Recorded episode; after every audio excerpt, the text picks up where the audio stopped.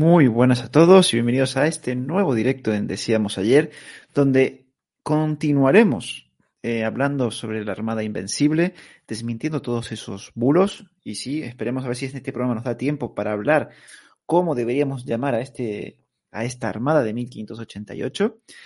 Y bueno, como en el anterior programa, contamos con el honor y el lujo de tener a un invitado como Antonio Luis Gómez Beltrán. Para los que no en el anterior programa, os lo presento.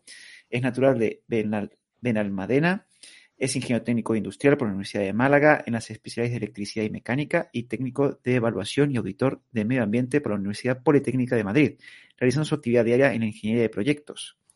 Entre sus libros se cuentan, que los tengo aquí, La Invencible y su leyenda negra, del fracaso inglés a la derrota de la Armada Española, este de aquí, que es, ya os digo, que es imposible de conseguir, Felipe II y el mito de la Armada Invencible, este otro por aquí, y también Islas Terceras, la batalla naval de San Miguel, este también de aquí. Eh, fue participante en el primer Congreso Internacional, la Armada Española de 1588 y la Contraarmada Inglesa de 1589, el conflicto naval entre España e Inglaterra. Eh, fue ponente en la Universidad de Cádiz, en la Gran Regata de Cádiz 2016, con su tesis La Invencible y su leyenda negra colaborador de, bueno, de Istocast, también participó en la cadena SER, en varios, eh, divulgando también sobre la Armada Invencible, y es acreedor de las siguientes distinciones, medalla del Colegio de Honor del Colegio Oficial de Ingenieros Técnicos Industriales de Málaga, medalla 25 años de profesión del Colegio Oficial de Ingenieros Técnicos Industriales de Málaga, y miembro grupo Amigos de la Infantería Marina del Tercio de la Armada. ¿Qué tal, Antonio? ¿Cómo estás? Hola, ¿qué tal? Muy buenas tardes, buenas noches, según como preferáis. Pues nada, muy bien y la verdad que encantado de volver a estar contigo otra vez para que podamos retomar toda, toda aquella entrevista que tuvimos porque se nos quedaron muchas cosas en el tintero y bueno, y a ver hasta dónde llegamos hoy y que cuántas cosas de las cuales podemos hablar. Ya te digo, encantado de que cuentes conmigo para esto y, y a ver si podemos conseguir que los que nos escuchen cambien sus estados de opinión sobre lo que pasó con la Armada Invencible por opiniones fundadas que son los que eh, pretendo yo de, demostrar en ambos libros que tú, eh, que tú has expresado. Y al igual que en Islas Terceras, Islas Terceras tiene mucha connotación eh, con lo que es la Armada de 1588, porque es un, un elemento que yo utilizo, un parámetro que yo utilizo para poder comparar cómo fue la batalla del 26 de julio con la batalla del 8 de agosto de, 1500, de 1588. Ese comparativo de las tácticas y las técnicas que se usaron en, cada batalla da mucho a entender qué fue lo que ocurrió en Gravelina y te abre los ojos eh, de si existía doctrina, no existía doctrina, si, si la, Armada se había formado o no se había formado. Bueno, no me voy a extender, voy a, vamos, me voy a, tener a tu, a tu guion, que yo sé que ya tienes un guion preparado de preguntas y, y, ya y en, en, cada momento seguirán saliendo los, temas. Sí, sí, sí, seguro. Yo prometo a, a, a, nuestros espectadores que me leeré este, de las Islas Terceras, admito que lo tengo pendiente, porque sí que cuando lo comentamos y ahora, con lo que acabas de decir ahora, a mí se me ponen los dientes largos, porque aparte es que soy, eh, como yo siempre digo, yo soy muy fan de Álvaro de Bazán y estoy seguro que me vas a hacer aún más fanático de don Álvaro. Yo creo que sí, porque además todos pensamos que la, que la batalla de San Miguel fue el 26 de julio. La batalla empieza el día 22 y termina el 26. Y eso no está contado ni relatado, pero hay una serie de movimientos, de maniobras, de escaramuzas, de combate entre ambas, entre la Armada y la Marina francesa, ojo, Armada y Marina francesa, ¿no? que culmina con el lugar encuentro del día 26, pero no es solo el 26, todo lo que viene de atrás, lo que te va a dar a entender qué capacidad de maniobra táctica tenía este señor para hacer lo que hizo ese día. Y lo bueno que eran sus subalternos no hay que olvidarlo, lo bueno que eran sus subalternos. Sí, a ver, uno siempre se fija en, en, la, en la, cabeza, como es Álvaro de Bazán, pero claro, es que él no está en todos los barcos, necesita eh, gente por debajo. Claro que también. Bueno, Antonio, si te parece, antes de entrar en lo que sería donde nos habíamos quedado, que es con la muerte de Álvaro de Bazán, hay unas preguntas que quedan pendientes del anterior programa, así que las vamos contestando ahora. Eh, una de ellas fue, nos preguntaban si tanto peso tenía Farnesio eh, y si era realmente leal a Felipe o había algo oculto en su oposición al plan y boicoteo del plan de invasión. Bueno, eh, el, peso de Farnesio era Pues absoluto, por la sencilla razón del que se designa cabeza, la cabeza principal para el desarrollo de la empresa de Inglaterra es Farnesio. Mientras que el operativo terrestre, sea, el ejército de Flandes estuviese en, Flandes y mientras la armada estuviese navegando, tenía dos cabezas visibles, eh, Medina Sidonia y Farnesio. Pero una vez que se uniesen las dos agrupaciones, entonces todo pasaba exclusivamente al mando de Farnesio. Su importancia era, vital porque sus decisiones llevarían a un fin o a otro, ¿no? Fue leal a, a Felipe, yo creo que sí siempre fue leal al rey. Pero Farnesio es que tenía otros problemas en Flandes. Sea, nosotros estamos viendo el tema del asunto de la Armada de 1588 como si no existiera lo que estaba ocurriendo eh, eh, alrededor del ejército de Flandes. Se estaba poniendo, si yo no mal recuerdo, en aquella época se estaba poniendo sitio a la ciudad de Ostende, una ciudad que podía ser importante por su puerto. Los rebeldes, es verdad, que estaban eh, en, retirada, pero también es cierto que ya tenían totalmente la, influencia y la, fortaleza que habían metido las fuerzas inglesas y habían paralizado todo lo que Farnesio estaba consiguiendo. O sea, Farnesio tenía muchos problemas. Y este era uno más. Este era uno más. Eh, por eso te digo, como te he dicho con anterioridad, yo creo que sí, que fue eh, leal a, Felipe II y, tuvo un desliz, tuvo, hubo un desliz en, en, toda esta eh, operación que fueron las comunicaciones. Como yo sé que es una parte de, de, tu guion, no voy a indicar, no voy a entrar más, ¿no? Pero lo, hablaremos ya con, más profundidad cuáles pudieron ser las causas de por qué fracasa el plan. Sí, eh, la otra pregunta es algo que yo invitaría a la gente a leerlo porque nos preguntan, se había quedado pendiente la de si tuvieron esta armada 1588 la posibilidad de destruir a la armada, eh, bueno, la marina inglesa en Portsmouth o no, porque eso sí que fue edición de Medina Sidonia. Yo creo que eso lo habíamos acordado de que la gente se lea el libro. Se lea el libro, en Plymouth. que se lea el libro. El Felipe II, exactamente. Que se lea en el último capítulo, porque no, no quiero. Eso, no vamos a hacer spoilers sobre ese último capítulo. Que porque... Sí, sí, sí. Yo invito a que lo lean. Es muy interesante la explicación de Antonio. Ahí queda. A ver si así conseguimos que suban las ventas. Que por favor, la gente, en serio, invito a leer el libro porque es muy interesante, se aborda muy detallado. Antonio cuida mucho y de todos esos pequeños detalles. Pero bueno, Antonio, vamos a quedarnos donde nos... Vamos a empezar por donde nos habíamos quedado, que don Álvaro de Bazán se nos muere eh, por esta peste y empieza la elección de quién va a ser el ocupar este puesto. Y será elegido uno de los, no sé cómo llamarlo, porque a mí me da mucha pena, el duque Medina Sidonia, que se lleva la peor parte de toda esta historia. Y la primera pregunta sería, ¿por qué? ¿Por qué se eligió a Medina Sidonia? Si fue absurda o fue un error esta elección también. Bueno, vamos a ver. Em, para eso hay que entender, hay que entender cómo eh, se pensaba y cómo se operaba en el siglo XVI. No podemos, no podemos analizar la historia eh, en una situación presentista. Tenemos que pensar cómo se hacía en el siglo XVI. En el siglo XVI no estaba institucionalizado los rangos militares. ¿eh?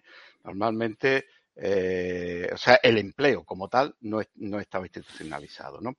Entonces, en aquella época, las grandes empresas se le daban a gente de la nobleza ¿eh? que por fidelidad y manteniendo la cadena del, de mando del rey podía llevar ese operativo adelante en, Lepanto ocurrió otro tanto de lo mismo. Juan de Austria no, era precisamente una persona muy experimentada en cosas guerreras y menos en, en tema del mar, pero sin embargo detrás había una serie de entes expertas.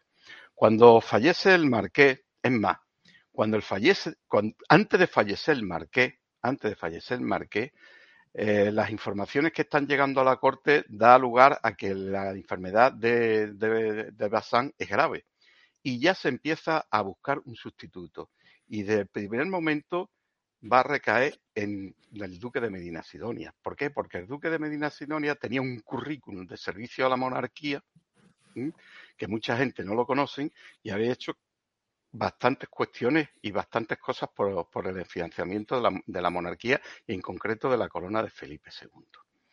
Eh, mm, diremos, ¿qué podemos decir de Medina Sidonia? Bueno, pues mira, Medina Sidonia, a todo el mundo, todo el mundo la reconoce que era un gran logista. También era un gran diplomático. Eh, Medina Sidonia, eh, como virrey, entre comillas, de la Baja Andalucía, digo entre comillas porque nunca el título Felipe II se lo da muy tarde, eh, pero él actuaba como tal eh, y tenía sus prerrogativas y manejaba los asuntos de la Baja Andalucía eh, porque tenía muchos intereses comerciales y personales. El, hecho de, ser el organizador de las flotas de India, tanto desde el punto de vista logístico, de recursos humanos, de recursos materiales, ¿no? Le daba una gran capacidad. Pero aparte de eso, cuando se produce la guerra de la Alpujarra, él daba el apoyo logístico a Juan de, a Juan de Austria eh, por mandato del rey. Y él intervino eh, formando compañías, formando, eh, habituallando a los ejércitos, adelantando dinero en algunas ocasiones al ejército que después se lo reponía la corona, ¿no? Y tuvo una gran importancia en sostener logísticamente el, tema de la guerra de las Pujarras. Pero cuando vino el tema de la anexión de Portugal, tuvo también una gran importancia. Todos sabemos que con la anexión de Portugal hemos entendido que hubo una pinza que hace el duque de Alba entrando por Badajoz y el marqués de Santa Cruz por el mar eh, hace esa pinza entrando por el estuario, transportando al ejército y se consigue capturar la, ciudad de Lisboa tras la batalla de Alcántara, ¿no? Vale, del puente de Alcántara. Bien, eh, había una tercera pata que no se cuenta en los libros de historia, que era la pata del duque de Minas Sidonia. Todo lo que es frontera de la Baja Andalucía estaba bajo el mandato del duque de Minas Sidonia y él había formado su cuerpo de ejército para invadir el sur de, Portugal, en concreto toda la zona del Algarve, y él tenía eh, que, que apoderarse de esos territorios. Pero este hombre tenía mucha ligazón y mucha ascendencia por los nobles, alcaldes y demás veedores de, las ciudades más importantes del Algarve.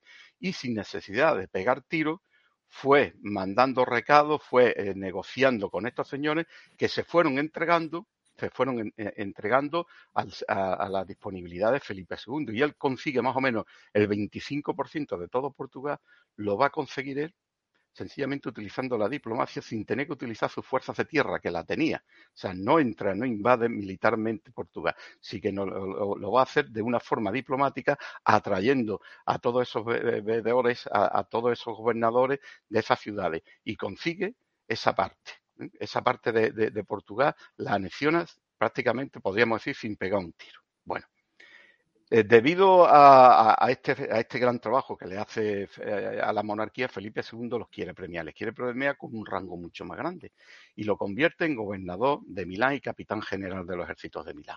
Pero este hombre, pues la verdad, sus intereses estaban en Andalucía. Hay que pensar que él manejaba la logística de la mayoría de los puertos. Eh, tenían grandes tierras en explotación y movía cantidad de dinero aparte de que su señora, su mujer, acababa de dar luz hacía poco y era muy negativa a tener que trasladarse a Milán. De forma de que existe un tira y afloja entre Medina Sidonia y Felipe II porque él no quiere ir a Milán y entonces lo que le hace es, él se traslada, se, prepara eh, para hacer ese viaje, pero está en todo lo posible eh, diciéndole al rey de alguna forma de que le quite ese cargo y lo utilice para otra cosa. Y le llega la oportunidad. Y la oportunidad que le llega a él es que eh, se había hecho un acuerdo entre el sheriff de Marruecos y el rey Felipe II, por el cual eh, este hombre, eh, este rey marroquí, daría en protectorado la ciudad de Larache a Felipe II. A cambio, Felipe II lo defendería de los ataques argelinos. Bueno, pues para eso se hizo trasladar la escuadra de Sicilia, de Galera, a Cádiz y se unificó con la escuadra de galera de España. ¿Y a quién se, se, destinó como capitán general de las escuadras? Al duque de Medina Sidonia. El duque de Medina Sidonia tomó el mando de esa unidad naval de importantes barcos y era el que, el que estaba encargado con el operativo de enfrentarse a esas supuestas escuadras moras que iban o argelinas que iban a, intentar de oponerse a la toma del Arache y, y a su vez hacer el desembarco correspondiente para, tomar la Arache.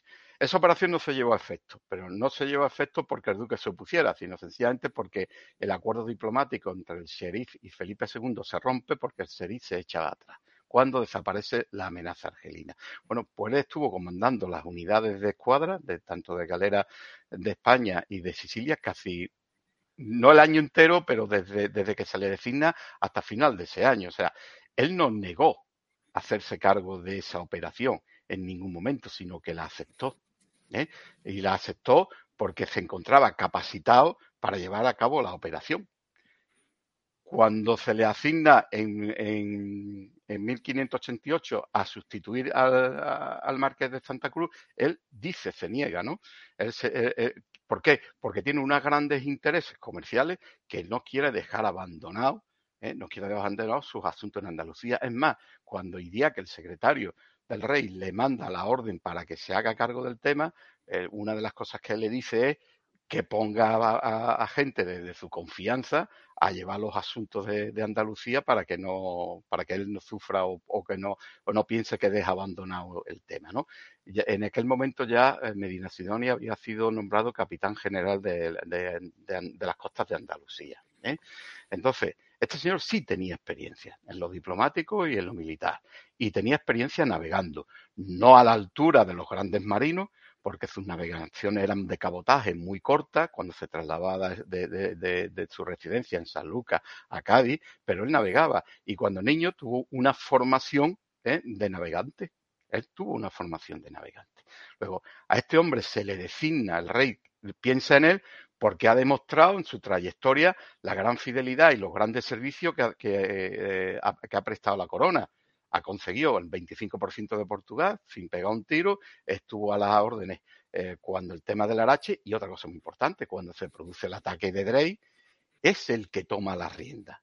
¿eh? Es el que toma la rienda y contribuye a ordenar todas las fuerzas y el que da los primeros pasos eh, de aviso al Caribe, pero además hizo otra cosa también, que es poner una pequeña flotilla ¿eh? Eh, de dos naves, de dos carabelas que estuvieron siguiendo a, la Marina inglesa durante todo su derrotero para saber qué es lo que hacía. Y son estas, estas dos naves las que regresan a Cádiz después de, que, yo, de, que la Marina inglesa retorna el día 14 sobre el lago trayendo la información. O sea, este hombre toma esas decisiones porque sabe de lo que está hablando. Es más, a él se le pide opinión de cómo fomentar la fortaleza de la Armada.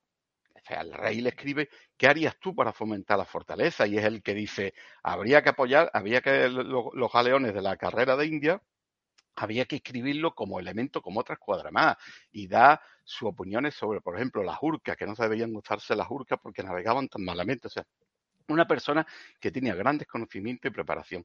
Es verdad que en su currículum militar no tiene un currículum militar donde haya estado en ninguna gran batalla, ni se le pueda dar una medalla por eso. Pero sí es cierto que ha estado siempre en algún sitio o en otro en todas las actuaciones que Felipe II hizo en la península. Por eso se designa a él.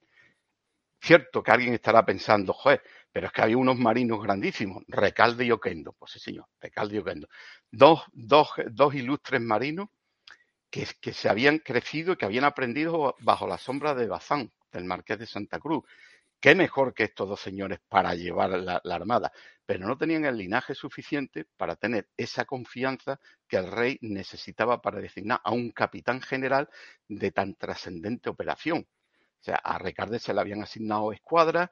Eh, Recarde fue eh, cuando en el año 82 se produce la batalla de San Miguel él llevaba la segunda escuadra que tenía que dar refuerzo a la Armada de Bazán, pero que llegó el día 8 de agosto, cuando ya todo había ocurrido. O sea, y, son marinos con los cuales se cree y se fomenta. Bueno, este estado de, hacer las cosas no es propio exclusivamente de la corona española. En la corona inglesa ocurrió otro tanto de lo mismo. A Howard se le designa por su linaje. Él no tenía experiencia marinera. Howard había sido embajador en Francia. Eh, había sido represor de revueltas católicas. Eh, eh, le pasaba como Medina Sinoria. Tenía muchísimo terreno, el cual gestionaba. Había sido parlamentario. Había sido una pieza fundamental en la ejecución de María Stuart. Y solamente en una ocasión, en un lejano 1571, se le designó almirante de una escuadra protocolaria, diplomática, que su misión era trasladar a Ana de Austria de Inglaterra a España. Ese fue el único mando naval que se le reconoce a, Howard, ¿no? O sea que cuando Isabel II en 1585 nombra Lord Almirante a Howard, no lo hace por sus capacidades, sino porque el, Lord Almirante estaba unido a su familia y sus ancestros habían sido Lord Almirante. Y cuando le, toca llegar a, 1588, es el que va a mandar la, la, Marina inglesa, pero él se va a basar en sus almirantes de bajo linaje. En Drake, en y, compañía y demás.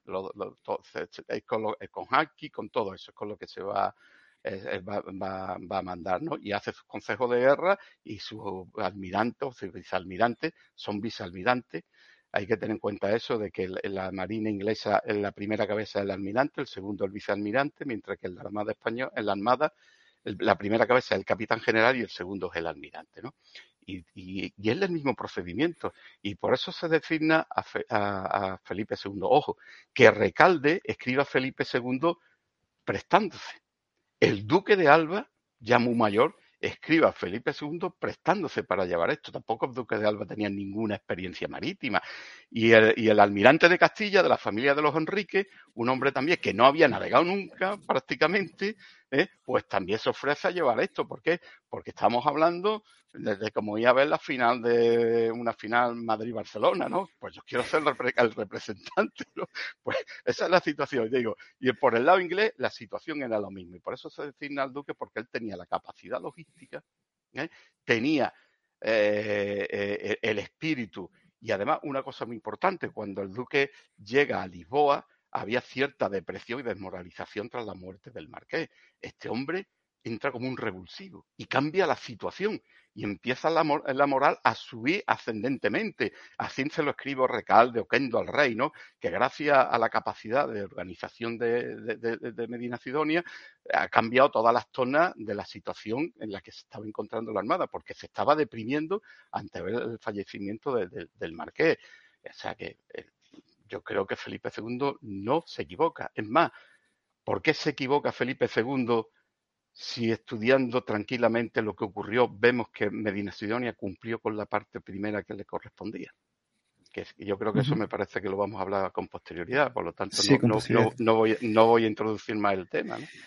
Sí, porque aquí hay una cosa que aquí nos diría, bueno, sí, bueno, una historia eh, sorprendente. Eh, ahora hablaremos cuando llegue a Lisboa, eh, para entrar un poquito más en detalle de lo que ocurre, pero este hombre se mareaba, o eso es lo que nos llegó, que este hombre se nos mareaba. Sí, y es una losa, que se mareaba, es una losa que pesa sobre, sobre el currículum de este hombre que lamentablemente los estados de opinión de la historiografía divulgativa que hay en este país lo mantiene cuando eso es una cosa que ya está totalmente soslayada. Mira, esto del mareo viene a un error de transcripción que hace Cesario Fernández Duro en el año, eh, en el siglo XIX, ¿eh? y entonces hace un error de transcripción y, equivoca. Al transcribir pone mareo cuando decía me mata. Si, de memoria voy a intentar, creo que la frase decía eh, que tengo mareo, que, me, eh, que tengo mareo, que, que, navegar me mata o algo así venía a decir la frase. Si, si, es muy importante te la busco y te la digo, pero venía a decir algo así, ¿no? porque tengo, tengo mareo y la mar me, mata. Eso es lo que, lo que tradujo, pero eh, investigaciones posteriores, eh, sobre todo en el siglo pasado, cuando se celebraba el 400 aniversario, investigaciones hechas por el Instituto de Historia y Cultura nomás, demostraron que había sido un error y lo que decía es que me mata porque tengo reuma, o sea, la frase eh, que me mareo, me mareo porque tengo, porque, porque tengo reuma, porque tengo reuma, algo así, ¿no? Y, verdaderamente lo que la frase que decía es que la mar me mata porque tengo reumas. Eso sí. Entonces, eso es una investigación que se hizo, como digo, por el Instituto de Historia y Cultura más y puso en claro de que había un error de transcripción que se, realizó en su momento. Pero, sin embargo, es un estigma que tiene el duque de Medina Sidonia y ese estigma se sigue divulgando y se sigue diciendo. El, duque, el duque de Medina Sidonia no se mareaba él de niño había hecho navegación, había estudiado navegación y, de, y, en, su mandato como duque, eh, organizando la, la, flota y demás, él navegaba de cabotaje, ¿verdad? No hacía ni grandes navegaciones, pero él navegaba, ¿no? y en ningún momento de sus escritos, sobre todo en esa época que te estoy hablando, anterior, muy anterior a, a, los sucesos del 88, en todos los correos que yo he, analizado entre Felipe II y el duque de Medina Sidonia, en ningún momento habla de que tenga ese tipo de problema de mareo navegando, ¿no? O sea, que yo creo que eso es una cosa que hay que desterrar, ese estado de opinión, hay que desterrarlo y hay que, y hay que cambiarlo por esa opinión fundada que ya fue descubierto en las investigaciones de que fue un error de transcripción necesario y que se sabe. Pero esto, la verdad, son muy pocos libros donde se indique y se intente corregir ese error.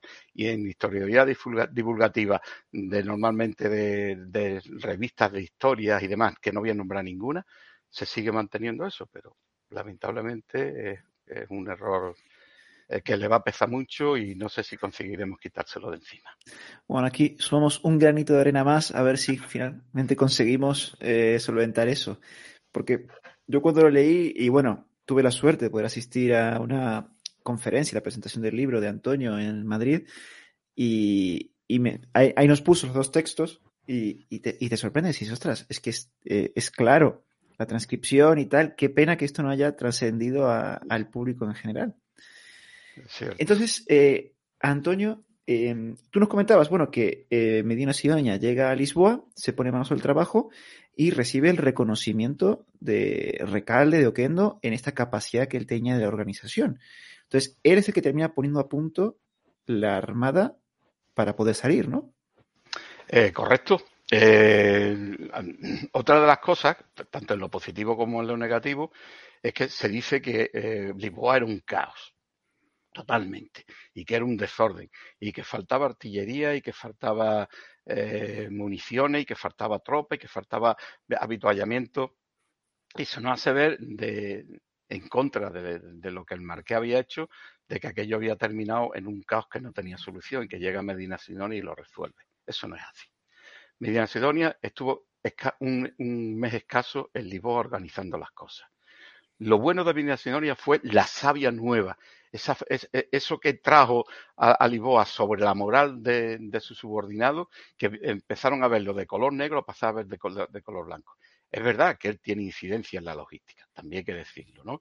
Porque él tiene una forma eh, durante muchos años de cómo se debe de organizar las flotas de India y ese conocimiento lo traslada. Por ejemplo, él eh, observa la escuadra de Portugal, que era la unidad más importante, la, con más potencial bélico, y él hace, por ejemplo, repartir la carga de ciertos galeones que para él estaban demasiado pesados y lo hace distribuir entre otros elementos para que esos barcos fuesen más ligeros navegando, ¿no? Es verdad que hace también unas modificaciones en las artillerías, pero esas modificaciones que hace en la artillería viene de atrás. Ya la había pedido el Marqués de Santa Cruz autorización para modificar, eh, eh, sobre todo la escuadra de, Andalucía, que era la que más eh, mm, artillería ligera tenía y, le faltaba peso, para compensar con la de Oquendo. Él da esas instrucciones y eso se va realizando, ¿no? Ese despliegue, ¿no? Equilibrado de la potencia de fuego que podía tener las escuadras. Él también es partícipe en otra, en otra situación. Vamos a ver.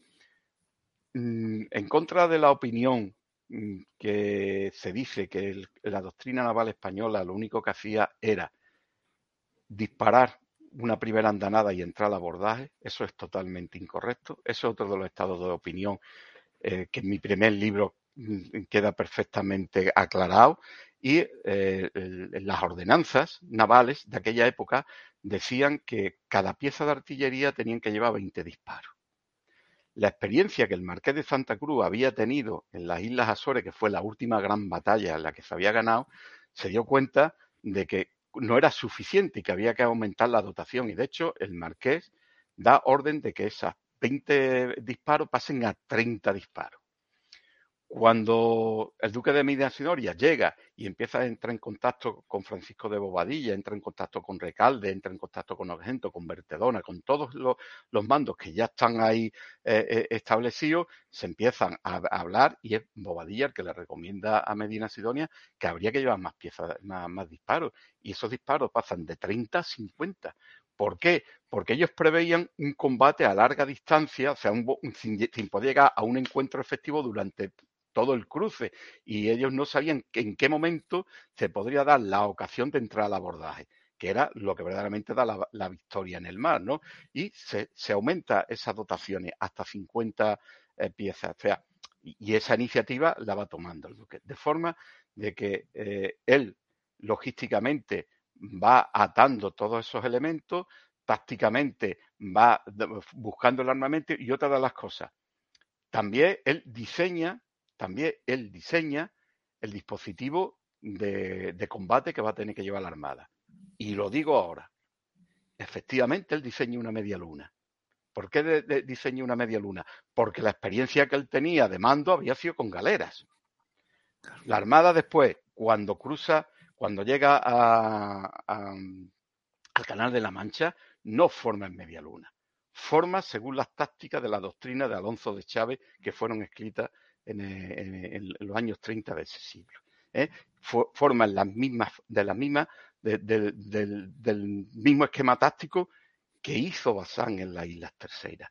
Todo el esquema táctico de cómo forma Bazán está eh, descrito perfectamente en el libro que tú tienes ahí pendiente de leer de Islas Terceras. O sea, él evoluciona cuando entra en contacto con el resto de los mandos, y sobre todo en esto tuvo mucho que ver Pedro de Valdés, él evoluciona y cambia el dispositivo táctico de combate a lo que verdaderamente, como verdaderamente debe formar. Y no formó nunca en media luna la Armada durante los combates. Ni inicialmente ni posteriormente. ¿Mm? Esto que mencionas es interesante, porque esto quiere decir que el duque de Medina Sidonia era consciente de sus propias carencias y se dejó asesorar por sus subalternos. Correcto, se dejó asesorar, pero cuando tuvo que tomar una decisión, la tomó. Ojo, muy importante, ¿eh? Cuando tuvo que tomar una decisión, él la, él la toma, pero él se deja asesorar, ¿no? Él, él, hace preguntas, por ejemplo, él reúne a la Junta de Pilotos Mayores, ¿no? Y él otra cosa muy importante, el plan él no lo traslada a ninguno de sus mandos hasta que todos están dentro de los barcos y nadie puede salir del barco para que no pueda haber fuga del conocimiento del plan. Ojo, él solamente tenía el conocimiento del plan. Es más, cuando van a salir, hace una, reunión de pilotos, ¿eh? hace una reunión de pilotos para, y le pregunta a los pilotos que le digan en qué puerto de Inglaterra se podría tomar, qué puerto de Inglaterra se podría tomar en caso de necesidad. Y los pilotos van dando una serie de puertos donde se podía entrar. Él no le dice a los pilotos que el destino es el Cabo Margate. Él no lo dice. Él solo se lo cuenta a Recalde cuando está en La Coruña y Recalde está convaleciente por un dolor de ciática y él va a visitarlo y entonces le cuenta el plan a Recalde. Y, entonces Recalde sabe cuál era la operación y, Recalde ya dice las dunas, las dunas, Cabo Margate, pero a, los, a sus pilotos lo único que le pide es opinión de qué, qué puertos ¿eh? serían necesarios, podrían utilizarse para hacer un desembarco. Pero no le dice el destino, él solo quiere tener conocimiento y él va reuniendo a sus, a sus capitanes generales, va reuniendo a sus pilotos y le va pidiendo información. Y, cuando va teniendo esas informaciones va dando las órdenes, ¿vale? Ojo, Medina Sidonia no tenía ningún asesor privado. Ojo, hasta después de La Coruña no tuvo asesor privado. Tenía muchos asesores, muchos asesores que el rey le recomendaba que, asistieran a los consejos de guerra, pero también el rey le decía, según la materia, nada más que convoca a los que te sean necesarios y a los otros no lo convoque, ¿no? Y en eso yo creo que, el duque tenía mucha capacidad porque eso es lo que hacía con las flotas de India cuando las estabas organizando. Él designaba a sus almirantes, a sus capitanes de la flota de India, eh, por supuesto, la casa de contratación por encima de él, no, no, no pensemos que el duque podía hacer lo, que quisiera. La Casa de Contracepción estaba ahí eh, como el, ente titular de las flotas de India y, y, el duque trabajaba para la Casa de Contratación y para el rey, ¿no? O sea, que él eh, se va a estar asesorando durante todo el movimiento de la campaña y se va a asesorar durante todo el, recorrido por el canal desde el día 31 de julio hasta el 8 de agosto, que es la batalla de Gravelina. ¿no? Y ojo, vuelvo a decir, por, por no profundizar más, hasta el hasta final, hasta el día 18-20 de, julio, él no tiene asesor propio para estos temas. Es cuando se le designa, y, se le designa dos asesores, que no voy a decir quién lo designa, ¿vale? Diego Flores de Valdés y Francisco de Bobadilla. Ostras, o sea, buenos asesores. Sí, sí. Aunque, aunque Diego Flores de Valdés tiene una mancha sobre su currículum que si sale la contaremos y si no, no la contaremos. Bueno, no, pero bueno, Francisco Bobadilla. Eh, sí. Muy bueno. Em, em, perdona, tenemos que dar un paso atrás porque si me voy a preguntarte una cosa. Porque me parece que a mí el duque de Dina Sidonia, si mal no me acuerdo, en un primer momento se niega a asumir este nuevo puesto, ¿no? ¿Por qué se niega? Pues por, lo mismo que se negó cuando no quería coger la capitanía de, la, gobernación de, de porque tenía que abandonar todos sus intereses terrenales que le, daban muchísimo dinero de la Baja Andalucía. Cuando digo Baja Andalucía, estoy hablando de Huelva, Sevilla, parte de Málaga, parte de Córdoba, o sea, de media Andalucía donde él tenía ahí muchos terrenos y sobre todo de todos los puertos principales que había en la costa, que lo gestionaba él y eso pues le daban una riqueza, eso eran señoríos suyos que le daban riqueza, que era lo que mantenía su estatus social, ¿no? Eh, pues entonces, es que, ¿qué es lo que quería? Pues en primer lugar, no abandonar sus intereses particulares. Por otro lado, su mujer, que era de la familia de los Braganza portuguesa, tenía mucha ascendencia sobre él y la mujer también se opuso a que hiciera esto. Lo que pasa es que llegó un momento, de, hecho, él se niega ¿eh? y, cuando se, niega, esa carta llega a la, corte y esa carta nunca la vio Felipe II. Eso se lo cogió hoy día que y, el, y Maura, eh, el portugués, uno de los, portugueses que más eh, que, que, que más solidaridad o que más fiel era Felipe II, ellos le, cuando diría que le llegue, se lo da a Maura, y Maura dice, esto no lo puede leer el rey, y es Maura, y que el que le vuelven a escribir diciendo, lo sentimos mucho, esto te ha caído a ti y tienes que llevar y tirar para adelante. Y entonces cuando él cambia de opinión, dice esto el rey no se va a enterar, cambia de opinión y le escribe al rey diciendo que sí. Pero fíjate tú qué cosa, le escribe al rey, cuando le escribe al rey, ¿sabe lo que le dice? Todo lo contrario a lo que le decía en la primera carta. O sea, demuestra que él está capacitado para hacer eso y que cuente con él que va a hacer todo lo que le pide y que, y que va a preparar la armada para que sea, eh, eh, para que sea victoriosa. Cambio total de contexto, ¿no? Bueno, esa carta, pues sí la, la, ve el rey, pero la intermedia se la ocultaron para que Felipe II no supiera lo que Medina Sidonia se estaba tirando para atrás, ¿no? Es que a Medina Sidonia le prevén que él va a ser el capitán general de la Armada antes del fallecimiento del marqués. ¿eh? O sea, y, cuando ya fallece el marqués, cuando día que él le escribe diciendo, efectivamente, tú ya eres jefe de la Armada. Y yo, no, no, yo no, yo no quiero la, Armada. Y ya te digo, ya que se llega a entregarle la carta al rey, habla con, con Maura y entonces automáticamente los dos por su cuenta le escriben diciendo que le lamentaba mucho, que él tenía que aceptar aquello y que esto al rey no se le podía negar. o sea, la fidelidad del linaje pues acepto eso. Pero digo, cuando le escribe, le escribe totalmente mm, contrapuesto a lo que en la primera carta le decía y que se asegurase que lo iba a hacer todo bien y que iría por la victoria. Por la moral, yo qué sé, eh, con una contraposición ahí y vemos después que, todo lo que ocurre en el canal, que él cumple con, con la parte que le corresponde. Bueno, llevamos 40 minutos y todavía la flota no ha zarpado, así que vamos. Sí, sí, sí, se ha pasado volando. vamos a tener que cortar un poco más. no, pero yo creo que es interesante hablar de vale. Sidonia quitarle este, este estigma. O sea, em, que, es, y es importante. Entonces, bueno, ya hacemos que la flota, se, bueno, flota o armada, ahora eso también lo contestaremos.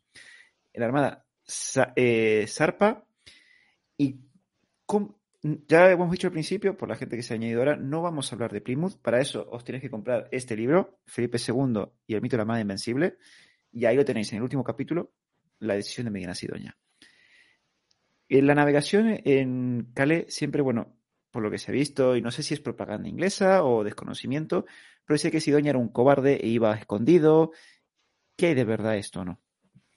Bueno, pues mira, eh, el San Martín estuvo, estuvo en todas las batallas, o escaramuzas, como se les quiera llamar, que van a ocurrir desde el día 31 hasta, hasta el día 8 de Gravelina, la batalla de Gravelina.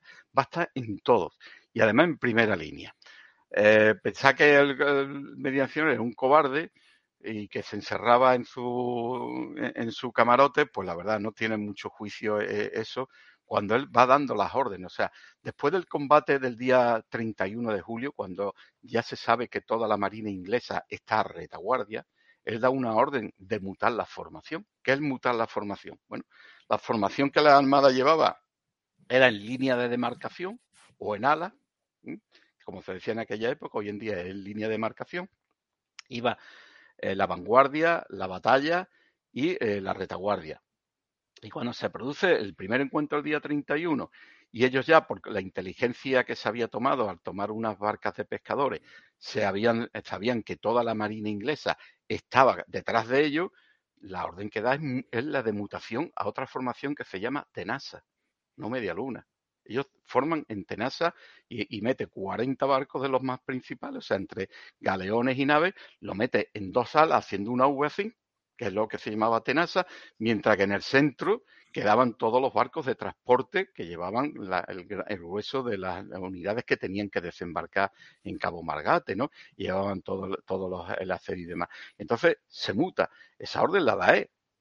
Esa orden le da E. O sea, después del 31 de julio, en ese mismo 31, cuando se sabe que esa marina está detrás, empiezan a, la armada empieza a hacer bordadas, se empieza a hacer bordadas con el objeto de intentar ganarle el barlovento a los ingleses. ¿Por qué? Porque quería el, combate directo con los ingleses para acabar cuanto antes. En esas bordadas es cuando ocurren esos dos accidentes, uno a, la San Salvador y la otro al, Rosario, ¿no? De, Pedro de, de ¿no?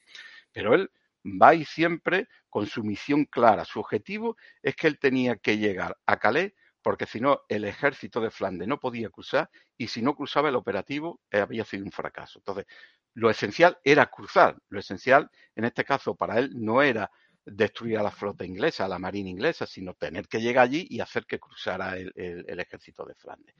Después, en Portland Hill, cuando el día 2 eh, cuando el viento le es favorable, él toma la iniciativa y da orden de, casa de las unidades inglesas que se van retirando, ¿no?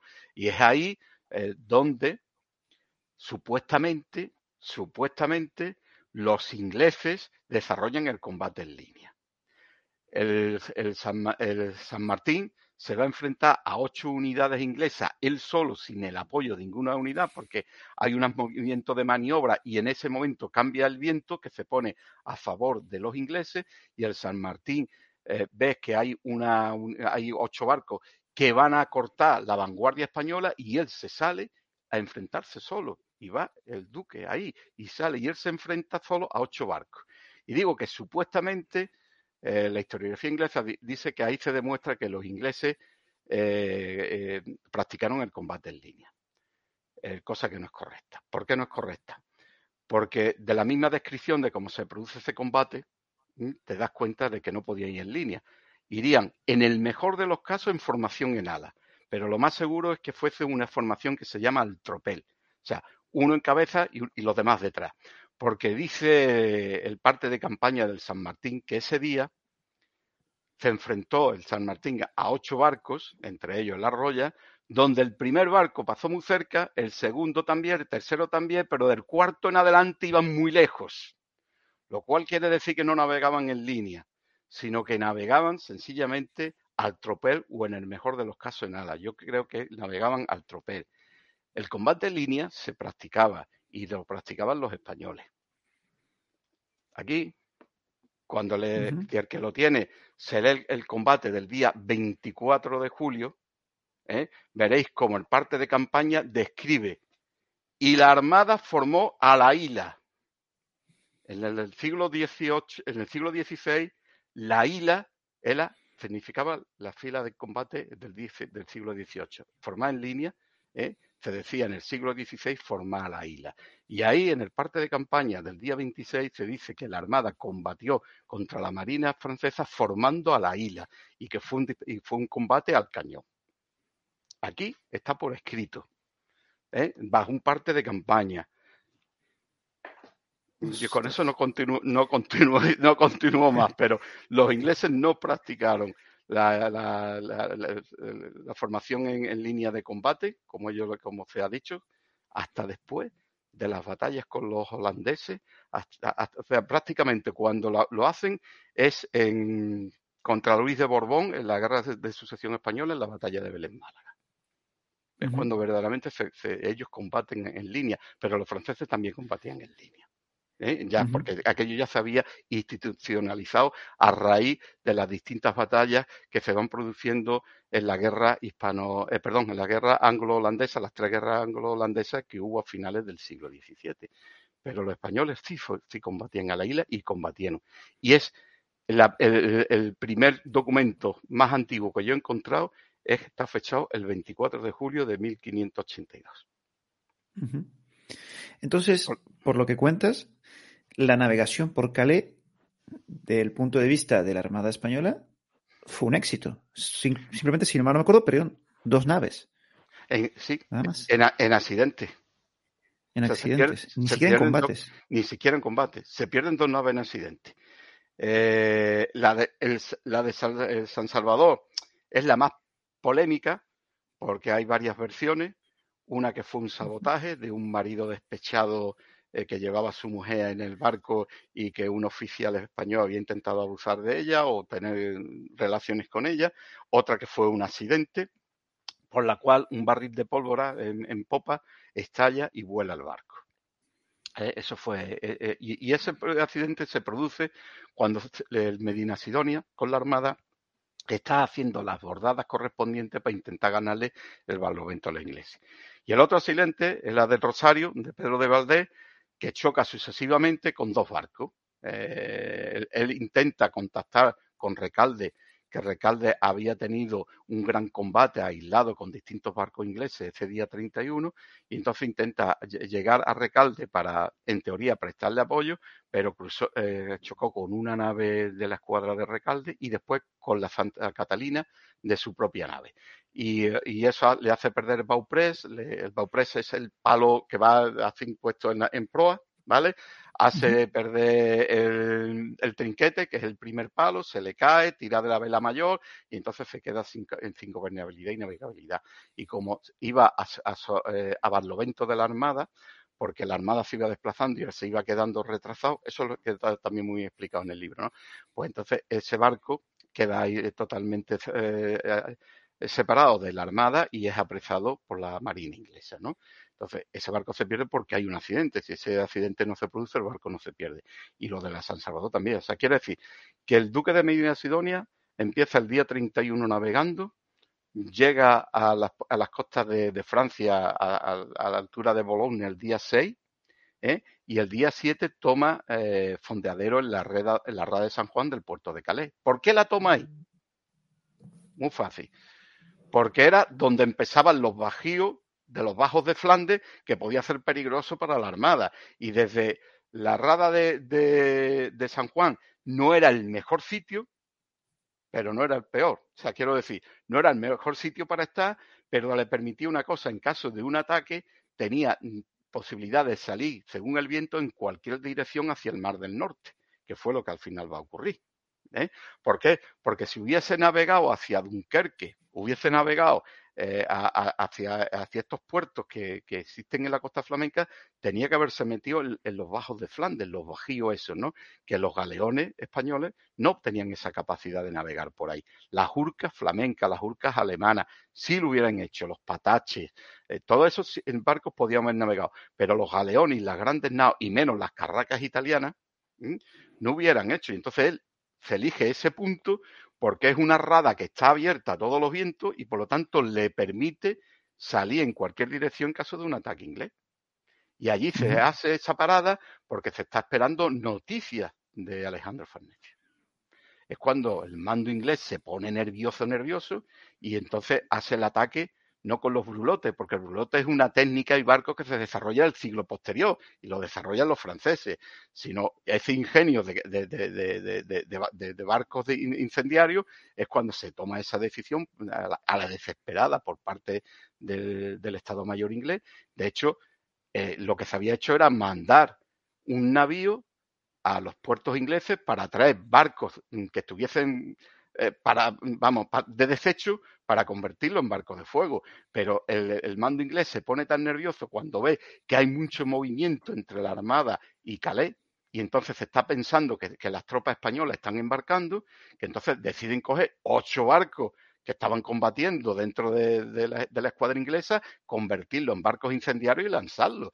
Ocho barcos lo, perdió la Marina inglesa o lo sacrificó la Marina inglesa, ¿no? ¿Vale? Y entonces se produce la, noche del 7 el, ataque de los brulotes, que es la que rompa la formación de la Armada y daría al día siguiente comienzo con la batalla de Gravelina. Claro, yo me imagino esos, claro, se entiende los oficiales ingleses, porque si en toda la navegación porque el Canal de la Mancha tampoco es que sea una navegación sencilla, no pudieron pararlos, porque estamos viendo que perdieron solamente dos naves y por accidentes, no por acción directa de los ingleses, decir, es que esta gente o la paramos, tenemos que pararla como sea. Claro. Y, la Marina inglesa se tenía que inmolar. La, la, Marina inglesa para parar a la Armada se tenía que inmolar. ¿Vale?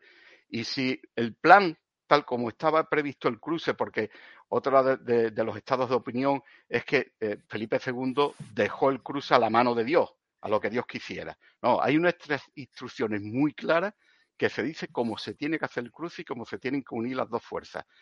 Tampoco vamos a entrar en muchos detalles para que la gente se compre en el libro. Pero, eh, pero está muy claro que esas instrucciones estaban redactadas y cada uno sabía lo que tenía que hacer. ¿Vale? Entonces, la Marina inglesa en algún momento tenía que llegar al abordaje con la española, eso estaba claro. Lo tenía que hacer, porque se había demostrado en todo ese tránsito que el fuego a distancia de artillería no servía para nada, porque no hacía ningún tipo de daño a, los barcos españoles, sobre todo por su naturaleza de construcción y sobre todo porque la artillería en aquella época era tan inmadura que no podía hacer daño a los barcos, a fin de claro. Ni había procedimiento de disparo, ni había procedimiento de, conjunción del fuego, ¿vale? La Marina inglesa no tenía eso. Disparaban muchos disparos, muchos tiros porque necesitaban hacer blanco. Y por eso disparaban muchos tiros. Pero sencillamente no tenían un procedimiento para sostener un combate en un punto de esfuerzo que hubiese destruido a, parte de las unidades españolas. No lo consiguieron. Entonces, ellos se ven abocados a que hay que hacer algo porque es imposible romper la formación como forman los españoles. Es imposible. Además, ellos no conocen ningún tipo de forma. Ellos no tienen esa, eh, eh, eh, esa práctica ni una doctrina naval que le permita enfrentarse a la, a, la Armada, ¿no? Y toman a la desesperada esa decisión que le salió bien. Hay que reconocer que, que, eso le salió bien. ¿Por qué?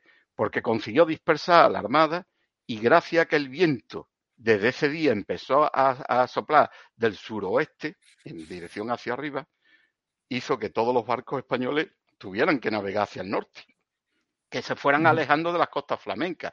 Y al alejarse de las costas flamencas, pues no se pudo llevar efecto el cruce del ejército. Ahí es donde, donde está la clave. Pero tácticamente no consiguieron ninguno de sus propósitos. Estratégicamente sí, pero tácticamente no demostraron tener ningún tipo de superioridad ni en la táctica, ni en la maniobra, ni en la artillería. Bueno, yo creo que, Antonio. todo, todo, todo, eso está aquí. 700 páginas. ¿eh? sí, no, lamento, lamento, está agotado. Yo sé que el que lo quiera buscar tiene ese, ese problema. ¿no? Sí, sí, yo por eso quiero dar públicamente las gracias por, tu regalo, porque es una auténtica joya, he podido ojearlo rápido y por eso no quiero dejar pasar preguntarte por la batalla de Gravelinas, porque yo creo que acá se dice mucho y no sé cuánto hay de verdad de todo lo que se dice. Entonces tú has comentado, mandan esos barcos de fuego y se, después de eso se inicia esa batalla de Gravelinas. No exactamente. No, exactamente. No, exactamente, no exactamente. Vamos a ver. Eh, cuando el, duque, o sea, cuando la armada eh, da fondeadero en la rada de San Juan, lo primero que se hace, que parece ser que los españoles eran tontos estúpidos, lo primero que se hace es un dispositivo de defensa. Ese dispositivo de defensa quedó al mando del capitán Antonio Serrano y consistía en que había que poner una serie de falúas, barcas de remo y algunos pataches pequeños en una línea exterior ¿eh? que separase el, grueso de la armada del fondeadero de donde había eh, fondeado la marina inglesa, que era más o menos dos, como dos leguas eh, más al sur, ¿no? Más, al, suroeste, ¿no? y entonces los españoles sabían que los ingleses podían intentar el ataque con barcos de fuego lo sabían perfectamente, no fue una sorpresa. Por eso se hace ese sistema defensivo. La misión de ese sistema era, en caso de que se detectaran barcos de fuego desviar su trayectoria, porque no llevarían tripulante. Y esa era la misión que tenían esos barcos. Y cuando al final de la, de, la noche, cuando este, empieza a cambiar el día, se detectan ocho fuegos que venían navegando en dirección a la Armada, ¿eh? Eh, automáticamente esa cortina de defensa se pone en funcionamiento. ¿Vale? De hecho, se cogen dos barcos y se desvían. Y los otros seis no se pueden desviar porque empiezan a estallar. O sea, estaban tan mal diseñados porque no había experiencia que empiezan a estallar antes de, lo que estaba previsto, porque el barco debería de estallar con sus cañones cuando estuviese justo eh, abordando a cualquiera otro, ¿no? Empiezan a estallar. Entonces, cuando se esta situación, las naves estas que estaban previstas para retirarlo, pues dejan de hacer su función. Y en esta situación había órdenes, había órdenes de que si eso ocurría, todos los barcos deberían de, levantar las anclas y eh, eh, dejar pasar, abrir camino para que pasaran esos elementos y, y, después volver a anclar en el mismo ciento. Pero bueno, con el viento suplando del suroeste, levantar las anclas, muchos lo hicieron. Otros, con más prisa, cortaron las amarras dejando la boya donde estaba flotando para volver allí. Entonces, ese viento que va soplando durante toda la noche hace que las unidades de la Armada se desplacen en dirección noreste. De hecho, las relaciones dicen que los barcos quedaron dispersos en una distancia de casi 11 leguas, que son muchísimos kilómetros. ¿vale? Entonces, esos barcos se van dispersando y claro, dice, estado, dice el estado de opinión, los españoles entraron en pánico, eh, no sabían qué hacer, eh, perdieron los papeles. Pues mira, las no entraron en pánico, no te voy a decir que no, porque las personas son personas individuales. Ciento, si, mi memoria no me falla, la Armada atraca en, el canal, perdón, en, Calais, quiero recordar con 119 barcos, quiero recordar. Cuando se produce esa maniobra rápida de que hay que desalojarle, solamente dos barcos chocan entre sí, de noche, sin gafas de visión nocturna, sin radar, sin sistemas láser de localización, sin nada, ¿eh? se ponen en movimiento los 119 barcos que se empieza a alejar y solamente dos, la galeaza San Lorenzo, que choca contra una de las carracas y, pierde su timón, y ese fue uno de la causa, una de las pérdidas directas de la Armada por esa noche, porque la, la galeasa timón eh, no tiene capacidad de maniobra y entonces Hugo de Moncada toma la decisión de irse para el puerto de Calais y, y, fondear allí. Pero como el puerto de Calais no es muy bien conocido, resulta que la galeaza lo que choca es con un bajío que protege el puerto, un bajío de arena que protege el puerto de Calais. Allí choca y se vuelca. ¿Vale? Entonces, esa pérdida de la San Lorenzo se pierde por esta acción, pero no por la batalla de Gravelina, porque la batalla de Gravelina no va a empezar hasta las 8 de la mañana del día siguiente. ¿Vale? Entonces, eh, ya tenemos esa armada que está dispersa, eh, está dispersa en una, en una longitud, sin formación ni nada, y eh, eh, quedan, esos barcos deberían de volver a intentar afondear, pero claro, han quedado tan lejos con un viento que ya seguía soplando en dirección hacia el norte y por lo tanto no se podía navegar en contra del viento, bueno, pues entonces quedan ahí dispersos. Y haciendo vanguardia, haciendo vanguardia a la marina inglesa, al ataque que se va a producir a esa hora, porque eh, cuando empieza la amanecida a las seis de la mañana, la, la marina inglesa ya está dividida en cuatro escuadras y una de ellas eh, se desvía para la San Lorenzo y las otras tres hacen el ataque, frente a la Marina inglesa solo había cinco barcos españoles. Estaba el San Martín, estaba el San Martín, acompañado de un galeón. Más desplazado a Sotavento había otros dos galeones, eh, perdón, eh, dos, cuatro, dos galeones, más una nao, la de Oquendo. Cinco barcos españoles cinco barcos españoles a las 8 de la mañana se van a enfrentar a 100 barcos ingleses, que esa es la cometida que se produce. Y la primera escuadra que, choca con los españoles es la escuadra de Drey. Drey, que eh, San Martín le pone la borda, le saca una andanada, el otro le responde, se quita de en medio y Drey ya no aparece más las relaciones de, combate. ¿eh?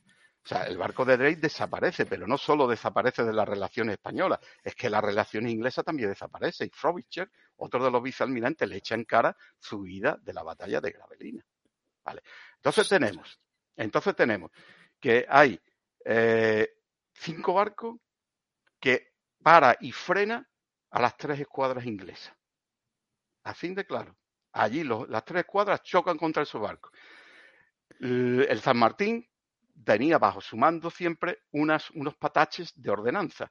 Son pataches que iban siempre eh, por la zona de, barlovento del barco navegando para que cuando el capitán general necesitara mandar instrucciones, automáticamente se acercaba, recibía las instrucciones y navegaba entre la escuadra repartiendo. Entonces, esos pataches que, que, que, daban, que estaban con el, con el San Martín, el duque da órdenes que vaya avisando a todos los grandes barcos de guerra que intenten navegar de Bolina para sostener la línea, formar la línea y luchar contra los ingleses, porque allá había llegado el momento de enfrentarse. Bueno, pues esos barcos, esos barcos pequeños salen a navegar y, empiezan a dar los avisos, pero no, le hacía falta que lo avisara. ¿Por qué? Porque ya los grandes mandos que, que, sabían la doctrina española ya estaban intentando navegar de Bolina para acercarse a luchar contra, la, contra los ingleses. Y eso empieza como un goteo de barcos de forma que van empezando a llegar barcos españoles. ¿Y cuántos barcos combatieron en los gruesos de la batalla? Las relaciones españolas lo dicen muy claro. Entre 15 y 16 barcos españoles combatieron. Pero es que las relaciones inglesas, en especial el parte de campaña de Winter, habla de solo 16 barcos españoles combatiendo. Ojo lo que os estoy diciendo. O sea, hay 100 barcos ingleses luchando contra 16 barcos españoles en la batalla de Gravelina. Eh, eh, esos barcos, después de una, de una orden de investigación, los conseguí localizar todos con sus nombres. Y están en este uh -huh. primer libro, están esos nombres de esos barcos. Bueno, pues si, si, si lo encuentro te lo digo y si, y si no lo encuentro pues no te lo digo. Vale pero da, da, por hecho. Son 16 barcos, 16 barcos, los cuales no doy hora con él, ¿eh? no doy con él. No los pasa cuales nada. Los, no te pasa los, tengo totalmente identificados, ¿vale? Y coincide los relatos españoles con los relatos ingleses. Los, los ingleses dicen 16 barcos en, eh, eh, que combaten contra ellos. Y los españoles hablan entre, 15, entre 14 y 15. Bueno, eso es cuando se forma el mogollón. A continuación, siguen llegando otra serie de barcos. Y, se va, y se va alimentando la fuerza española. Esos barcos que se van alimentando llegan a ser 40. Todos los relatos españoles hablan de 40. Solamente hay uno que dice que, pudo llegar a ser 50 los barcos españoles. En cualquier caso, en ese momento, Howard, que se había, eh, se había desviado para atacar a la galeasa San Lorenzo, sigue y, y, y, da refuerzo a la marina inglesa. Total, 150 barcos ingleses se enfrentan a 40 barcos españoles. Formación española rota, que se intenta recomponer, que se vuelve a romper. El San Martín combatió con más de 21 barcos él solo, estando el duque a bordo. El San Mateo con 14, el San Felipe con otros tantos, el San Juan que iba con Recalde con otros tantos, la María Juan con otros tantos. O sea, se forma un mare magnum de muchas escaramuzas donde el San Martín para recomponer la línea, una vez que se eliminaba a, su, a sus oponentes ingleses, navegaba en dirección de, los barcos que, más en peligro estaban y le daba apoyo. O sea, empezó a moverse, ¿eh? a corretear, podríamos decir, entre, la, entre, eh, entre aquel mare magnum de barco, intentando recomponer la flota española. Pues cuando termina Gravelina, que viene a, a terminar sobre las 4 de la tarde porque el mar se empieza a picar y entra viento, los ingleses se retiran porque también se estaban quedando sin munición, los españoles también se estaban quedando sin munición, ¿no? ¿Vale? Y, cuando se termina esa batalla, pues resulta de que había un enfrentamiento ¿eh? de 150 barcos ingleses contra 40 españoles. ¿Con, qué, qué, ¿Qué resultado da esa batalla? No hay ningún barco español apresado, no hay ningunos tesoros cogidos, no hay ningún tipo de riqueza o de prisioneros hechos. Sino sencillamente se separa la, la, la, marina inglesa, se separa porque se ha quedado sin munición, se está quedando sin munición y no puede combatir, y los españoles siguen navegando hacia, hacia el norte porque el viento lo, lo va empujando y se van recomponiendo, ¿no? Y, y, se van, y se van juntando todos esos barcos que habían quedado dispersos. Conclusión de ese combate, pues que la María Juan, que fue una, una nao que quedó rodeada por 30 barcos ingleses, se hunde. Se hunde porque los calafates no tienen posibilidad de reparar todo el daño de balazos que había recibido y entonces se estaba hundiendo. Se saca a la mayoría de su, de su, tripulación y se le deja hundir. Esto fuera de la vista del enemigo, quiere decir que ya había terminado la batalla. Y después dos galeones, hay dos galeones, el, el, San Luis y el, eh, San Luis y cuál era otro, el, y el San Mateo, ¿vale? Que donde iba Pimentel, que habían cada uno había combatido entre 11 y 14 barcos totalmente aislados, rodeados de barcos, totalmente aislados. De manera que esos barcos sufren bastantes daños y entonces se, se genera una comisión de, de, de, del personal de, astilleros que van embarcados a ver qué se podía hacer con esos barcos. Los buzos lo, lo reconocen y dicen los buzos que los barcos son reparables, pero que la Armada no tiene eh, los carpinteros suficientes para hacer esas reparaciones y que lo que se recomienda es que esos dos barcos se dirijan a los puertos españoles de Flandes para que se puedan reparar y después que de alguna forma se pueden poner en servicio. Y efectivamente esos dos barcos se van a, a, a dirigir a, a, esos puertos, pero con la mala fortuna de que, por ejemplo, Pimentel con su barco eh, va a ser interceptado por una flotilla eh, eh, anglo-alemana, con la cual empieza a combatir, empieza a combatir la situación en el, en estado que está y cuando se acaba la munición, pues se rinden, porque ya no tenían nada con qué disparar. Entonces, pues cuando se apoderan de él. Y el otro eh, va, te, va, va, a chocar contra un, se va a encallar en un, en un bajío de arena, toda la tropa y, la marinería salta a tierra y se va en dirección a la costa y, se pone en conocimiento de Alejandro Farnese y entonces se decide el otro día ir a rescatar el barco. Pero los holandeses fueron más rápidos y se llevaron el barco, los dos barcos fueron, terminaron en Flesinga, ¿no? Esas son las pérdidas que se dan en esa batalla. Entonces, si tú a mí me dices que 150 barcos ingleses combaten con 40 españoles y en su primer grueso 16 barcos frenan a 100, van combatiendo con 100 barcos ingleses y que las pérdidas son un barco que se hunde por la acción de la artillería de todos los cañonazos. Ojo, la estadística que hicieron, porque los españoles llevan muchas estadísticas de todas las cosas que hacían. Eh, eh, ellos eh, habían cifrado que los disparos que se hicieron en Gravelina estaban al orden de 30.000 disparos. 30.000 disparos de cañón. Después de 30.000 disparos de cañón, un barco se hunde, que es una nao, y los otros dos barcos, bajo esas circunstancias, verdaderamente se ganó, los ingleses ganaron una batalla y la armada fue derrotada. O sea, el sostenimiento de 40 barcos luchando contra 150 y que esos 150 no pudieran hacer, más que tenían que haber destrozado la armada, tenían que haberse apoderado de todos los barcos y no lo consiguieron, pues no, no, no, no, hubo, una, no hubo una derrota en Gravelina, sino todo lo contrario. ¿eh? Todo lo contrario. Uh -huh. Hubo un gran fracaso táctico inglés, que bien tiene una consecuencia estratégica, que es que debido al viento, la armada se va hacia el norte, hay un consejo de guerra cuando termina la batalla, donde todo el mundo dice vamos a regresar hacia Flandes en cuanto que el viento cambie. Claro, para que cambiase el viento tenía que, que, que soplar del norte hacia el sur. Como eso no ocurre, se llega hasta finales de agosto y en finales de agosto precisamente la Armada seguía navegando, se estaba llegando ya a, la, a la, pasando la, las costas escocesas y la única decisión que pueden hacer es volver a, a, la península ibérica, volver a España, haciendo toda la circunnavegación de las islas británicas. Esa fue la batalla de Gravelina. ¿Eh? Eh, y, y, ahí lo que se demostró es que la calidad de los barcos españoles era superior a los ingleses y que la forma de combatir española soportaba perfectamente cualquier idea que los ingleses habían tenido. Uh -huh. Claro, acá en todo, todo esto queda preguntarse, ¿qué, está, ¿qué pasó con Farnesio? Porque claro, aquí se imagino que hubo una descoordinación de las dos fuerzas, de la armada que iba y de la fuerza de Farnesio. Pues sí, mira, vamos a ver. Eso, eso es la clave de por qué no se puede producir el, cruce, es precisamente eh, por, una atemporalidad en, que el ejército de Flandes estuviera en su sitio. El rey dio dos instrucciones muy claras a ambos, a ambos generales, ¿no? A, Medina Sidonia, dos instrucciones muy claras, y a Farnecio otra instrucción muy clara.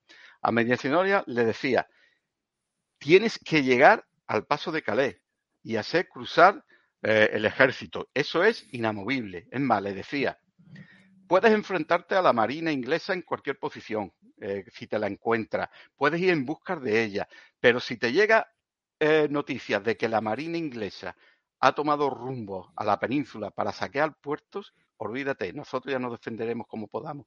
Tu misión es llegar al paso de Calais. Segunda, segunda cuestión que le dice, eh, segunda cuestión que le dice eh, al duque, dice, es muy importante que siempre estés comunicándote con, el, con Alejandro Farnesio para que Alejandro sepa de ti y tú de él. Entonces, el duque en su navegación cada ciertos días va mandando un navío auxiliar, un patache, una sabra, va mandando con cartas comunicándole a Farnesio su punto de navegación y por dónde va. Y no me acuerdo exactamente el número que manda, son cuatro o cinco los que manda, ¿no? Vale. Farnesio no manda a nadie. Farnesio nunca sabía por dónde venía la armada porque no cumplió con su parte de mandar los barcos correspondientes ¿eh? Eh, para intentar contactar con la Armada. Por lo tanto, el duque siempre iba en la incertidumbre de que era lo que estaba haciendo Alejandro Farnesio. Y Farnesio, que tenía que haber hecho lo mismo desde que sabía que la Armada estaba navegando, no lo hizo. Y cuando lo hizo, lo hizo a destiempo y lo hizo solamente una vez. Entonces, cuando todos los mensajes le están llegando a Farnesio del duque, Farnesio está en Bruselas. Y, claro, desembarcaban en, el puerto, tenían que ir buscarlo a, Bruselas y de ahí le fue llevando las noticias, de, forma que cuando él le llegan las noticias, prácticamente era el día 6 que estaba la Marina, perdón, la Armada llegando a las costas de, de, francesas, ¿no? Y es cuando Farnesio se da cuenta de que le ha pillado el toro o, el lobo, como el cuento de, Pedro y el lobo, porque hay que también hay que decirlo. El rey le dijo tantas veces a Farnesio, la semana, el mes que viene sale parte de la armada, el mes que viene parte de la armada, que Farnesio llegó un momento que ya no se creía que la armada iba a partir, porque es que la armada tuvo una serie de retrasos ¿eh? que se van produciendo desde finales de, octubre del 87 y Farnesio recibió tantos avisos de que la Armada salía el mes que viene, el mes que viene y nunca salió, que cuando salió le pilló el lobo. O sea, es como el cuento de, Pedro y el lobo, ¿no? Vino el lobo de verdad y le pilló precisamente con el pie cambiado. Y entonces él no tenía posibilidad tan rápido de montar, llevar su ejército a las, a las de, a las marinas de, Flandes, montarlo en, sus barcas, que las tenía, y con sus barcas cruzar, porque la Armada sí sabía cómo tenía que hacer para que cruzara el, eh, ejército de Flandes con sus barcas. No lo voy a decir porque hay que leerse el libro. Pero eh, las instrucciones decían muy claro cómo que era lo que había que hacer para que pudiera cruzar Alejandro Farnesio. La operación se podía haber llevado a efecto si Alejandro llega hasta dos días antes que, llegase la, Armada. Si él llega hasta dos días antes con su, su ejército en las marinas, con su, en sus barcas de desembarco y con sus buques de guerra. Ojo, que se nos ha hecho creer que Farnesio no tenía buques de guerra. Sí tenía buques de guerra, tenía filibotes y, varios galeones, pero sobre todo los filibotes eran los mejores barcos para combatir en, los bajíos de, Flandes. Tenía nada más y nada menos que 60 barcos. Tampoco voy a contar dónde estaban esos 60 barcos. Entonces me está diciendo Antonio que llevamos todo este tiempo acordándonos de la madre de Medina Sidonia por esto y tal vez tendremos que acordar un poco más de la madre de Farnesio. Yo sinceramente no creo que tengamos que acordarnos de la madre de ninguno de los dos. Eh, Farnesio, tenía sus problemas. Es verdad que Farnesio tuvo hubo un fallo organizativo. ¿eh? Farnesio en su estado mayor no tenía una sección, por decirlo de una forma, de marina o de armada. Gente especializada que conocieran el tema que hubiesen hecho ese seguimiento. Entonces, esa falta eh, de, conocimiento de cómo se, cómo se mueve un barco en el mar, el tiempo que puede tardar, cómo hay que organizarse, Farnesio no tenía eso. Como no tuvo una persona con las suficientes capacidades eh, para asesorarle en ese tema, yo creo que eso lo asumió él y, bueno, lo asumió con sus conocimientos y, no, pudo responder a eso de las comunicaciones, que fue lo fundamental, las comunicaciones. Está demostrado está demostrado porque eh, muchas veces se achaca y se dice que es que los reverdes holandeses eh, tenían bloqueado a los puertos españoles, ¿no? Eso no es cierto. el bloqueo holandés no fue efectivo. Tanto no fue efectivo que los seis comunicados, los seis barcos que le manda el duque de Medina Sidonia a Farnesio, todos entran en puerto, sin estar molestados por ningún bloqueo. Pero es más, el único que manda a Farnesio, que lo manda tarde, también sale y tampoco es molestado. Luego, el bloqueo holandés era falso, no era efectivo. Un bloqueo, para que sea efectivo, ¿eh? tiene que, sea, para que se considere bloqueo, tiene que ser efectivo. O sea, tú puedes desplegar todas las unidades de guerra frente a una costa, pero si por ahí se entra y se sale, ese bloqueo no es efectivo ni es legal. Y el, bloqueo holandés no fue efectivo. O sea, todos los barcos que mandó Medina Sidonia cruzaron, entraron en puerto. Y el único que mandó Farnesio salió, pero Farnesio, el que, el que envió, llegó tarde. Precisamente el, Farnesio eh, que mandó a Morensín, cuando Morensín llega a La Coruña, era el 8 de agosto 8 de agosto que se estaba celebrando la batalla de Gravelina.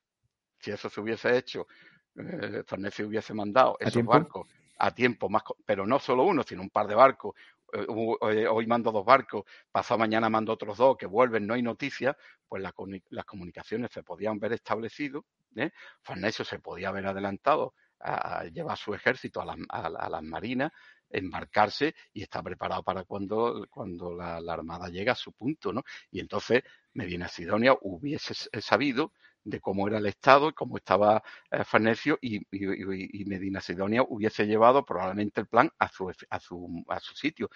Medina Sidonia no tenía que ir a, Calais, pero, eh, sí, al puerto de Calais. Él tenía que ir a Cabo Margate, pero va a puerto de Calais porque no tiene noticias de Alejandro Farnesio. No sabe dónde está Alejandro Farnesio. Eso es otra parte. Sí, sí, no, hombre, por supuesto.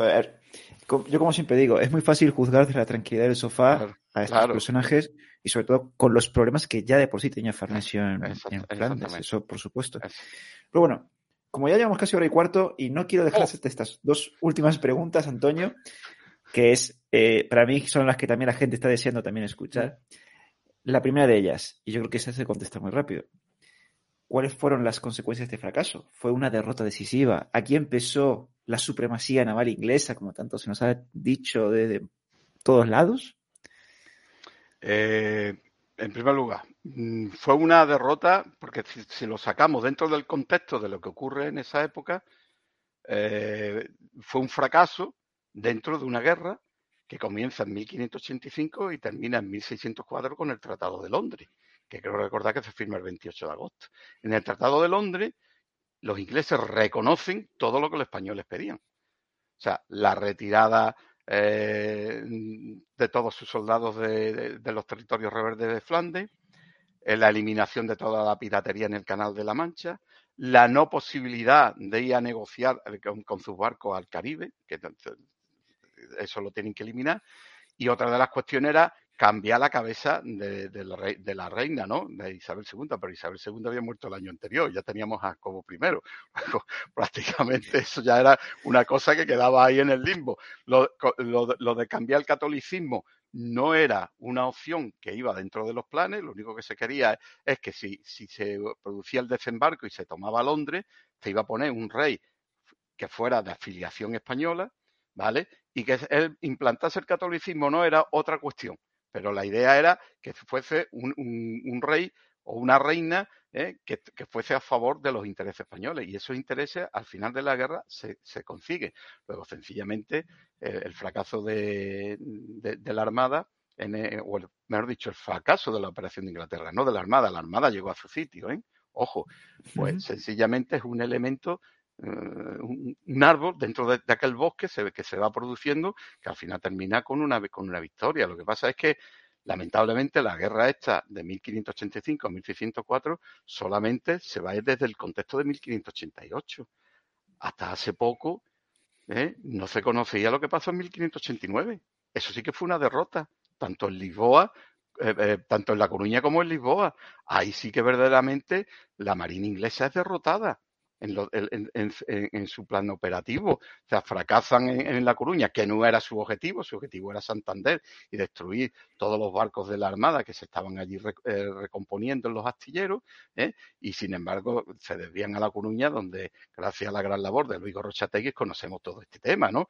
Y, y se pierde, pierden allí, después van a Lisboa y pierden.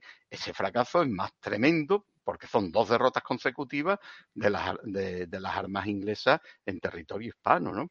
Entonces, ¿en qué influenció lo, que ocurrió en, en, en, Gravenina en 1588? Pues porque hubo una expansión del poder naval español como nunca se había tenido en cuenta. El poder naval español, cuando termina la guerra en 1604, tenía en nómina 100 galeones de guerra. Cuando empieza la guerra, solamente tenía eh, mm, entre 12 y 14, que formaban la Armada de, eh, de Portugal, y eh, los aproximadamente 10-12 galeones nao que formaban la, la, Armada de la Guarda de la Carrera de India o la Armada de Galeones, que se llamaba de las dos formas. Esos eran los, barcos de guerra propiedad del rey que había en aquel momento. Pues cuando termina la guerra, en 1604, es donde la expansión del poder naval español es mayor. ¿Vale? Eh, 100 barcos. ¿Fue el, predominio inglés eh, a partir de ese momento? No, ni muchísimo menos. Los ingleses ahí salieron derrotados, no tuvieron nada que hacer. Después hay otra guerra eh, sobre el 1625 de ingleses españoles que vuelven a perder los ingleses. Y a, partir de la segunda mitad del siglo XVII es donde por problemas económicos, por problemas eh, demográficos, porque Castilla se ha ido desfondando con, personas, se ha ido desfondando eh, con dinero, ¿no? Es donde se está dejando un poco de lado el poder naval español y son los holandeses los que empiezan a sustituir el poder naval español, podríamos decirlo, pero nunca llegaron a sustituirlo en su plenitud, nunca en su plenitud.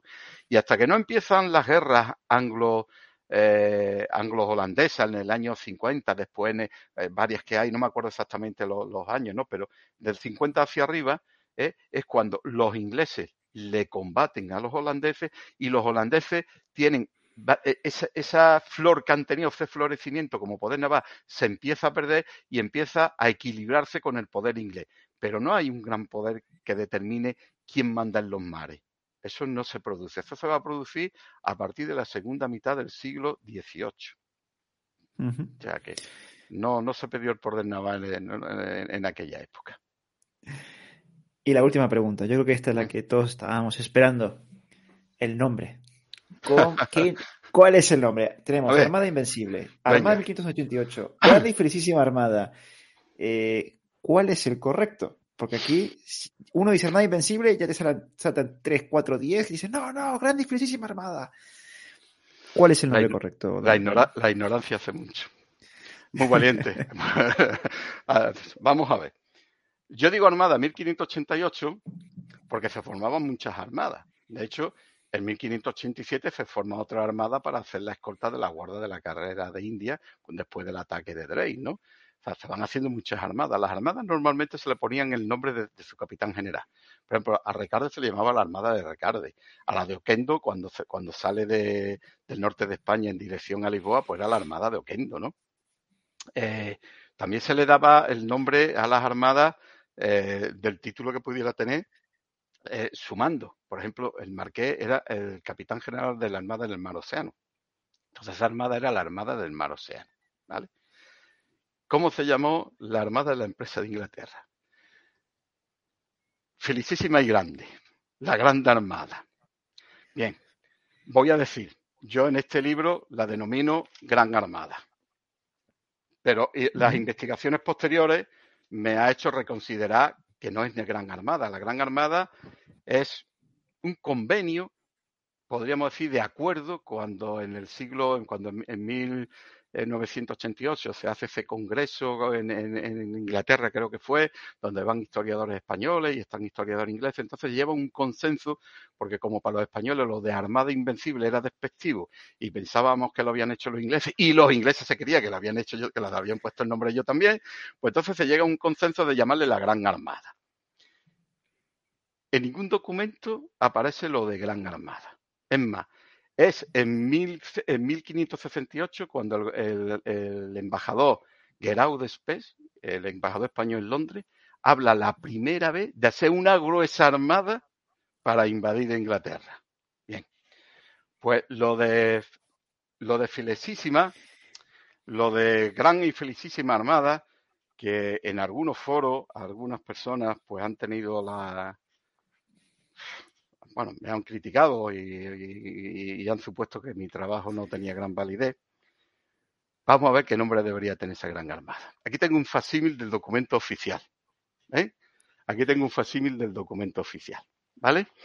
Eh, este documento oficial, eh, que fue publicado tanto en, Lisboa como en Madrid, si yo voy ahora, ahora lo pongo en la imagen, pero voy a decir el título, el título del documento la felicísima armada que el rey don Felipe nuestro Señor mandó juntar en el puerto de la ciudad de Lisboa en el reino de Portugal. Ya ah, la palabra grande ya no aparece por ningún lado, ¿vale? Si nos vamos, este es el título que, el autor, Pedro de Paz, le pone. ¿Se ve? ¿Vale? Sí. ¿Vale? Ahí se, ve, la felicísima armada, sí. ¿Vale? Aquí viene el documento oficial. El documento oficial. Lo leo. Relación de los galeones, navíos, pataches y zabras, galeazas, galeras y otros navíos que van en la felicísima armada que su majestad ha mandado juntar en el río de esta ciudad, de que es capitán general el duque de Medina Sidonia. Y, y el porte de ello, tal, tal, tal, tal, tal, tal. ¿Vale? He dicho que van en la felicísima armada. ¿De acuerdo? Eh, Ay, me parece que no se llega a ver. ¿No, no se llega a ver? Eh, no, no sé, es muy pequeña la letra, me parece. Es muy pequeña, ni aunque lo acerque no lo enfoca. Lo que podemos hacer, Antonio, si te parece. Sí, está, enfocado. Bueno, ah. mira, está enfocado.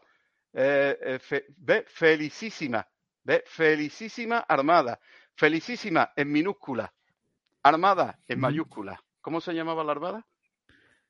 Armada. Armada. Ni grande ni felicísima. El concepto de felicísima que se utilizaba en el siglo XVI se aplicaba a las armadas, se aplicaba a los ejércitos y lo que te estaba transmitiendo era que esa fuerza estaba con tal moral y con tal disponibilidad para combatir y vencer, ¿eh? Eh, que, se le indicaba a todos los ejércitos que se formaban en Armada. Era felicísima Armada. Eso, ese concepto de felicísima aparece en muchos documentos, tanto de unidades del ejército, ¿eh? de, unidades del ejército, como de la Armada. O sea, nunca se llamó la grande y felicísima Armada. Mentira. Se llamó la Armada. Lástima que, no, que, esta parte no se vea con claridad. Vamos a intentarlo. ¿Vale? Vale. Si no, me puedes mandar una foto con el móvil y yo la publico. Vale. Para que la gente lo pueda ver. A ver. Aquí está el término felicísima. Aquí, felicísima. Sí, creo que se ve como que. Pero yo creo que Antonio, vamos a hacer eso. yo, yo, yo, yo, yo, te, yo te mando al móvil y tú, y tú publicas, yo te mando una foto de esto y publicas. ni Armada Invencible, ni a Gran Armada, ni Gran y Felicísima Armada. Por favor, ese estado de opinión lo tenemos que desterrar y lo tenemos que cambiar por opiniones fundadas. Y esto es un documento oficial. Este documento oficial te está diciendo el nombre, es Armada. No tuvo otra, otro nombre, no se le dio otro nombre. Punto. No hablar de... claro. Sí, sí, no, para mí clarísimo. Porque ahora te voy a preguntar por lo de Invencible. para la gente, ¿sabes? Para que identificarla es Armada 1588. Y así ya tenemos identificado que estamos hablando de esta armada en concreto. Entonces, claro, ahora queda lo de Armada Invencible. Porque todos creemos, o el estado de opinión, es que esto nos pusieron los ingleses para, para reírse, para burlarse, para denigrar a los españoles. Pero me parece que eso también es falso. Pues sí, eso también es falso. Eh, es una creencia que ha estado hasta hace poco en, en, el, en el, ámbito de la, historiografía.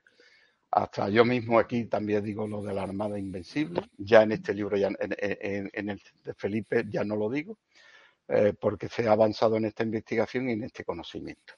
Eh, siempre se ha dicho, y es cierto, que esa famosa carta que un monje le escribe al rey Felipe, un sacerdote le escribe al rey Felipe II y termina diciendo a la Armada Invencible, a la que ustedes denominan, a la que los españoles llamaron la Armada Invencible, ¿no? Y, termina ese relato de todos los sucesos, que es una carta que, lo hace el tesorero de la, de la reina Isabel, eh, Lord Burger. Bueno, esa carta mm, en su origen no contemplaba ese párrafo esa carta eh, tuvo varias versiones y varias eh, traducciones. Y hay una que se traduce al italiano, que lo hace un disidente italiano que estaba en contra de, Felipe II, Petruccio Ulvaldino, Ulvaldino o. Una vez lo, he visto escrito Ubaldino y otro Ubaldine, pero bueno, me va, eh, da lo mismo ahora. Entonces, este hace esa transcripción al italiano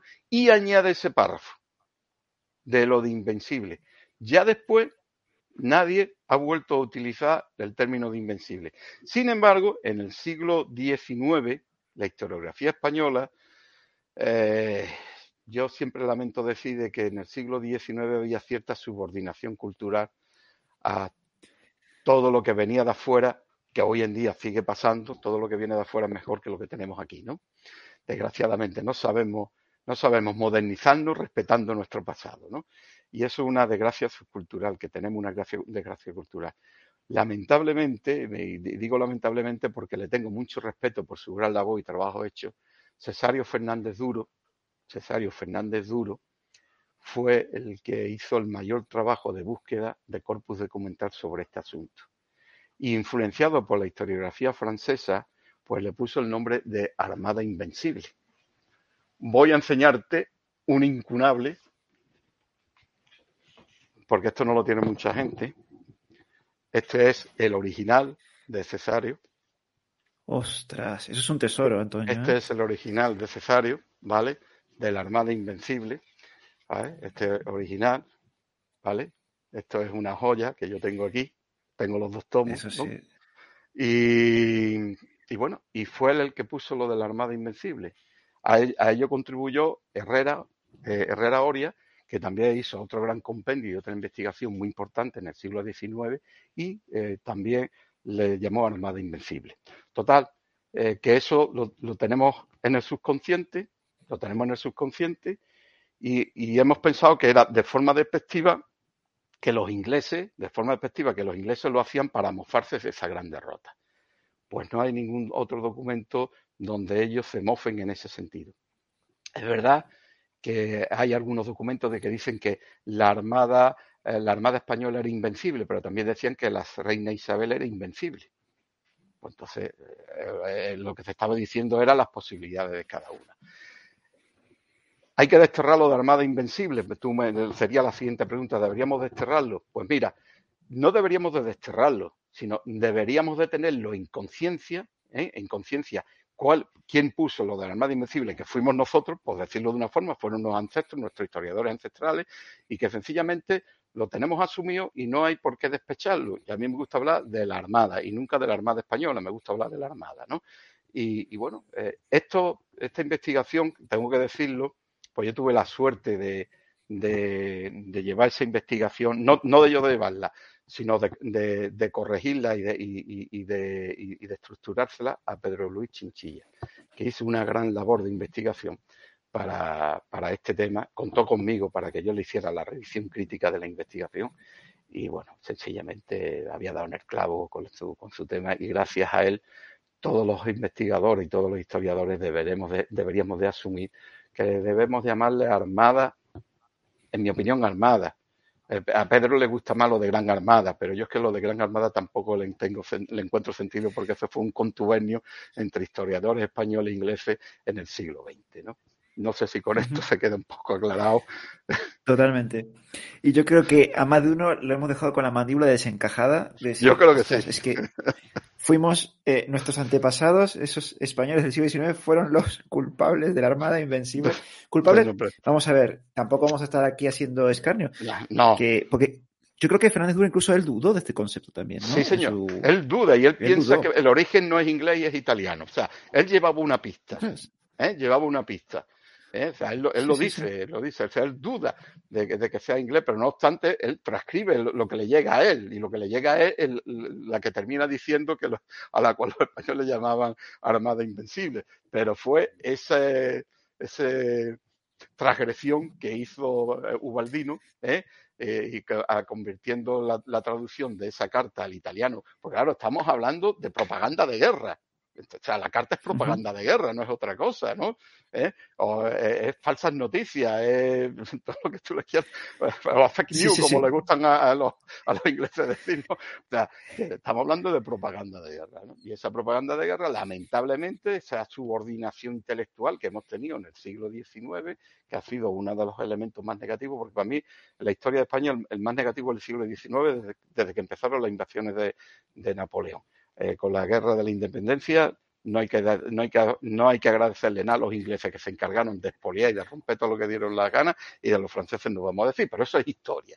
¿eh? Eso es uh -huh. historia. Bueno, pues eh, eso nos ha llevado todavía a esta situación de pensar que ese es el nombre que, que debemos de, de utilizar. Armada Invencible. Luego no nos debe preocupar utilizar Armada Invencible porque si hablamos de Armada Invencible, todo el mundo sabe en el contexto en el que estamos. Si yo digo la Armada de 1588, más de uno se pierde. Estoy totalmente de acuerdo ahí. No tiene que causarnos ningún complejo, ningún problema Armada Invencible, porque al final es lo que tú dices. Es un término, puedes decirlo, operativo. Nos Eso. ubica a todos en el mismo momento. En, sí, en el mismo momento. Armada Invencible. Todos sabemos lo que estamos hablando. Pero bueno, Antonio, ya hora y media. Por ¿Ya fin hemos conseguido terminar. sí, sí, sí, sí, sí. Nos hemos liado más de la cuenta y nada. Probablemente, se queda algo, ah, probablemente haya alguna pregunta que se va a quedar sin contestar.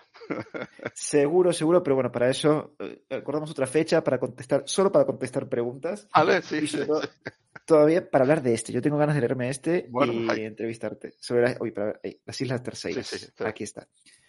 Para recordar a la gente que nos sigue en el chat, Felipe II y el mito de la Invencible. Aquí lo tenéis. Este lo podéis conseguir en Amazon, en vuestras librerías. Esto se puede conseguir. Y el que es un auténtico tesoro y que no se puede conseguir, y yo te agradezco otra vez, Antonio, tu regalo, es este, La Invencible y su leyenda negra. Aquí tenéis la explicación de la batalla de Gravelinas, con todo detalle. Así que nada, Antonio, lo dicho. Muchísimas gracias. Ha sido un auténtico placer escucharte hoy. Nada, no, no, vamos. Y seguiré contando en el futuro porque, bueno, para avisar a la gente y también a ti, Antonio, Pedro Chinchilla va a venir aquí también para ver de su último libro, Los Estupendo. prisioneros de la Armada Invencible. Y así con esto cerramos también un poco este ciclo de la Armada Invencible con ese libro que también me parece muy interesante lo que les pasó a los prisioneros. Yo creo que tú lo has leído ya, ¿no? Sí, tú sí. lo has corregido, creo. Sí, sí, sí. Tuve la suerte de corregir el, el, el libro y de hacerle sus primeras críticas constructivas. Y, y, ya eh, Pedro hizo una gran labor de investigación. Él tenía mm, bastante reparo si publicarlo valdría la pena o no. Y yo le decía, Pedro, esto lo tienes que publicar de alguna forma. ¿Por qué? Porque llena un vacío que ningún historiador lo ha tocado yo, yo no lo conozco eso. A mí me, me, me llenó de satisfacción eh, saber eh, eh, todo ese contenido que se pueda divulgar y que se pueda saber exactamente lo que pasó con estos señores y cómo Felipe II y cómo Felipe II miraba por sus súbditos. Muy contrario a lo que Isabel I hizo con los suyos, que los dejó morir en los barcos sin pagarles las pagas y los licenció y, y, y prácticamente los 10.000 muertos que es otra cosa que nunca hemos hablado, de las bajas españolas y de las bajas inglesas en la, en, en la empresa de Inglaterra, ¿no? Que las, las bajas inglesas eh, fueron casi igualitarias a las españolas, ¿no? Por, por abandono y dejadez de la rácana Isabel I, perdona que lo diga así. Nada, no pasa nada. Tenemos ciertas licencias. Nada, Antonio, lo dicho, no vamos a extender mucho más. Muchísimas gracias por, sí, por contar conmigo. Y a la gente que nos ha seguido en el chat hoy, también muchísimas gracias y nos vemos ya en el próximo directo. Hasta la próxima. Muy buenas noches a todos.